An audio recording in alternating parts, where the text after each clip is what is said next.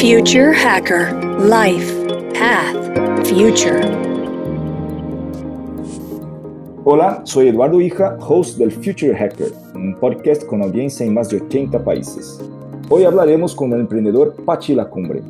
Pachi es un experto en sistemas de diseño, ingeniería, manufactura por computador, robótica, impresoras 3D, maquinaria de control numérico computarizado y sistemas industriales de corte láser ha construido un laboratorio en Navarra, España, en la ciudad de Cisur Menor, dedicado a la investigación de aplicaciones láser en la industria, el entorno educativo y la gastronomía.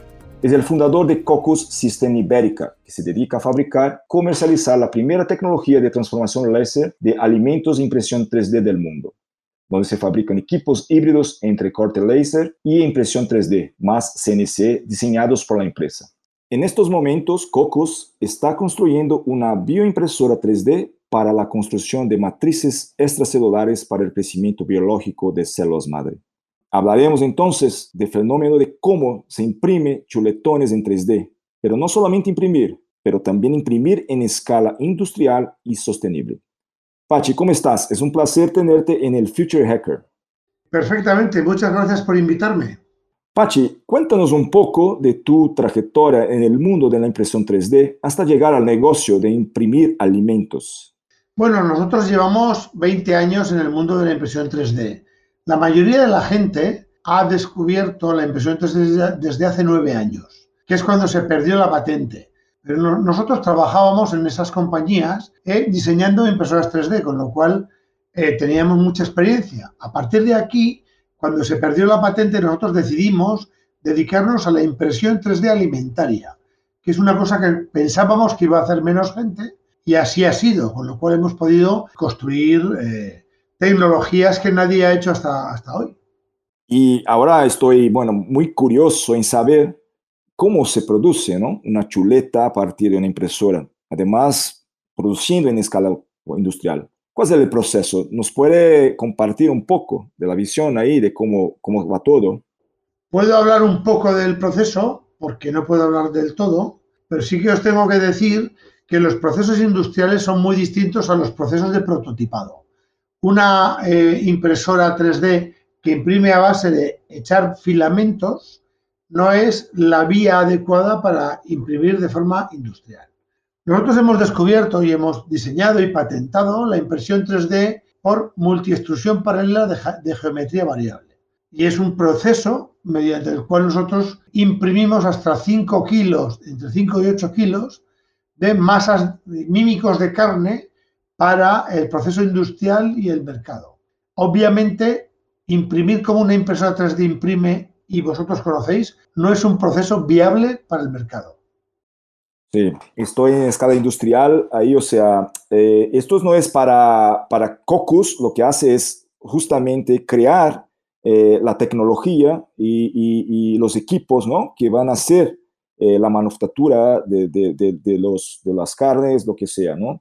Y, en ese caso, ¿cómo se hace, ¿no? De cómo, cómo, cómo se construye o cómo se hace la carne mimética, o sea, de dónde surge la materia prima para la impresión, de qué forma se, la produce, ¿no? O sea, un poco ahí cómo va todo ese proceso muy interesante. Hay muchas teorías, pero hay una realidad, y es que la posibilidad de que mantengamos una vaca viva durante cinco años para sacar 200 kilos de carne, eh, cada día es más difícil. El consumo de agua, la, gestión del metano, eh, la gestión de los, de los terrenos, cada vez es más difícil. Nosotros no decimos que vaya a acabar la ganadería, simplemente decimos que, por ejemplo, en Arabia Saudí, el agua, cada litro de agua vale un euro. Con lo cual, una vaca se bebe 190 litros de agua al día.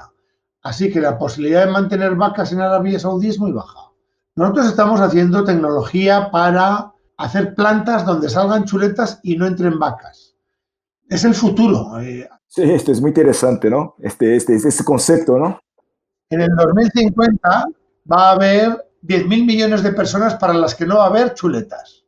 No queremos desplazar a la gente, ganaderos que hacen chuletas. Queremos dar chuletas a los que no van a llegar a ese campo. Esa es la vía.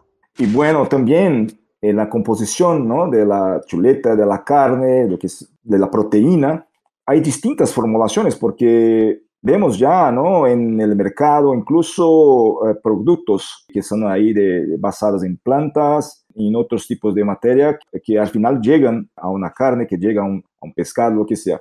¿Cuál es exactamente la aproximación vuestra ahí para construir, para llegar a la fórmula que pueda realmente parecer o ser ¿no? una carne o que sabe a carne, que huele, a carne, o sea, que sea alguna cosa realmente muy próxima de, lo que sea uh, el producto original?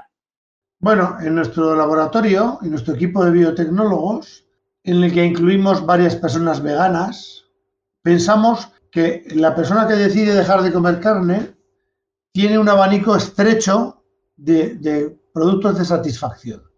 Cuando una persona decide hacerse vegana, añora la carne, añora el pescado, añora las tortillas y nosotros lo que estamos haciendo es resolver esos problemas. Está claro que en una herboristería las hamburguesas de tofu no resuelven tu satisfacción personal y nosotros lo que estamos haciendo es intentar resolverlas. Está claro que el vegano radical, al que respetamos enormemente, no va a querer una hamburguesa porque se parece a una hamburguesa de carne. Pero de todo el mundo que decide dejar de comer carne porque es vegano radical, no quiere maltratar a, eh, los animales, o porque por salud ha decidido que cree que no tiene que comer carne o pescado, eh, necesita alternativas. Y las alternativas hoy son pocas. una persona que decide dejar de comer carne porque no le gusta el maltrato animal, no tiene por qué dejar de comerse una chuleta, si se puede hacer un alternativo o, un bacon, ¿no? Si nosotros podemos construir piezas de bacon basadas en plantas, la persona que no quiere maltratar al animal podrá comérsela. Pero hay que tener en cuenta que una chuleta de carne, de células de carne, que han crecido in vitro, o sea que no ha salido una vaca y que son carne real, tampoco han maltratado a un animal. Y es muy probable que un vegetariano que esté convencido por la evaluación del no maltrato al, animal, decida que pueda comer chuletas que no salen de vacas, sino que salen del crecimiento in vitro de esas propias células. También ¿no? es muy interesante este punto de la creación, ¿no? de la multiplicación de las celdas, pero ¿cómo se hace eso? No solamente cómo, pero también hay el tema de quizás regulación, quizás producción en escala industrial, ¿Cuál es el estado de este tema hoy? Y, realmente es el, futuro es algo, una prueba, algo muy inicial o es algo que ya está empezando a ser realidad en el mundo comercial, es decir, ¿no? Es algo que está intermedio. Las pruebas y los experimentos se han hecho hace tres años. Hay 30 compañías en el mundo que, generando crecimiento in vitro de células de carne y pescado estamos en los inicios y además no hay regulación.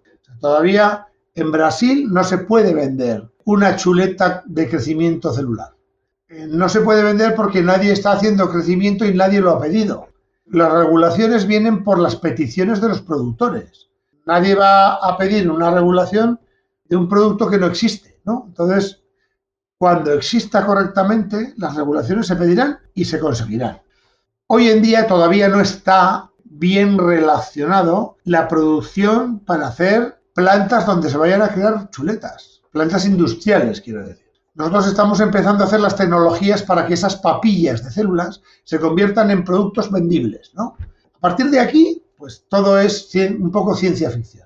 Está claro que el futuro está en, en construir piezas cárnicas sin matar animales y sin que crezcan los animales. Y en eso estamos investigando en compañías como Gobus, lo que estamos haciendo es eh, resolviendo la alimentación del futuro. Daros cuenta que dentro, en el 2050, va a haber 10.000 millones de personas para proteína cárnica, solo va a haber para el 20%. Habrá que ver cómo podemos satisfacer las necesidades del mercado chino, el mercado hindú, con, con 1.400 millones de habitantes. Y en ese caso, desde ese punto de vista, o sea, de, de la sostenibilidad, del futuro, encuentran ahí, usted, vosotros encontráis apoyo del gobierno? ¿Hay algún país o, o sitio en el mundo donde esto está, esté más avanzado?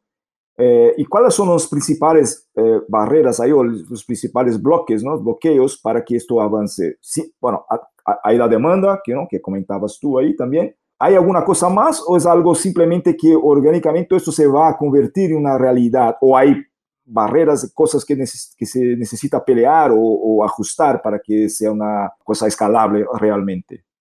Siempre hay barreras, siempre hay. Y las barreras suelen ser casi siempre políticas. Hay necesidades, intereses, etcétera, ¿no? El único país que ha logrado regular el crecimiento celular para la venta humana es Singapur.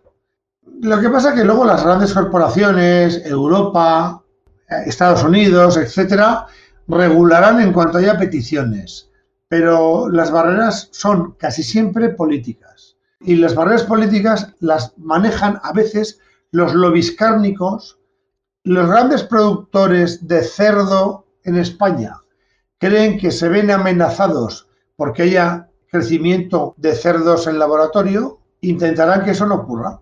Pero bueno, al final siempre la, ciencia se, se, ha impuesto, ¿no?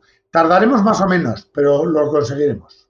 Bueno, dando la, eso sí, claro, es algo que siempre se ajusta al mercado y al final eh, es algo que si es una cosa buena y es una cosa viable y sostenible, esto va a tener hueco, ¿no?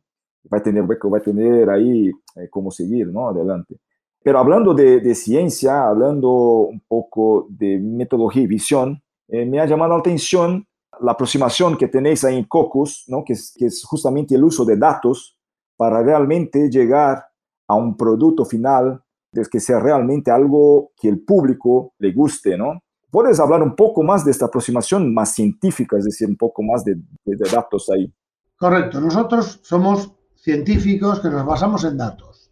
Geómetras, arquitectos, ingenieros, físicos. Eh, nos acercamos al mundo de la, alimentación de una forma disruptiva y distinta. Convertimos los alimentos en datos, hacemos tomografías axiales computacionales lo que se llama en España un TAC, y eh, así convertimos los alimentos en datos. Distribuimos claramente dónde están las células posicionadas en 3D, modificamos esos datos y esos datos acaban siendo trasladados a una máquina que los reconvierte en alimentos. Es, una, es la magia de la, de la teletransportación inspirada en la película Star Trek. Interesante, sí, muy interesante. Eh, al final eh, la ficción ahí se cambia muchas veces en realidad. En ese caso es, es, bueno, ¿no? Me parece bueno. Hablando, claro, en este momento del futuro, tenemos que hablar del futuro, eh, ya hablamos un poco, pero una visión un poco más largo plazo, ¿no? Hablando incluso de los objetivos de desarrollo sostenibles de la ONU, ¿no? Que ya se habla de, entre otras cosas ahí de medio ambiente, de, de, de, salud, de bienestar, del tema de hambre cero yo, me parece ¿no? que COCOS, el objetivo uh, de la alimentación uh, uh, a partir de plantas, a partir de, uso de otros tipos de, de proteínas, es algo que está muy alineado. ¿Cómo ves eso en términos del rol ¿no? que, que vamos a tener, el reto que vamos a tener para llegar hasta el punto en que se puede lograr los resultados que se almeja ahí en los, por la ONU y por, todo, por todos nosotros, ¿no? Es, hablabas tú ahí del problema mundial, ¿no? De cómo va eso, pero otra cosa es, ¿realmente será accesible, es decir, en términos de coste, en términos de eh, logística incluso, para que el mundo pueda realmente aprovechar los avances tecnológicos que estamos hablando aquí?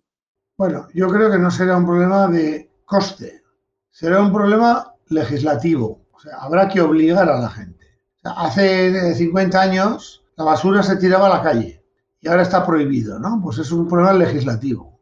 Es más barato tirarla a la calle que poner contenedores. Pero en España no se puede tirar la basura a la calle. Y si un ayuntamiento no pone reciclado de basuras, tendrá una multa. ¿Qué ocurre?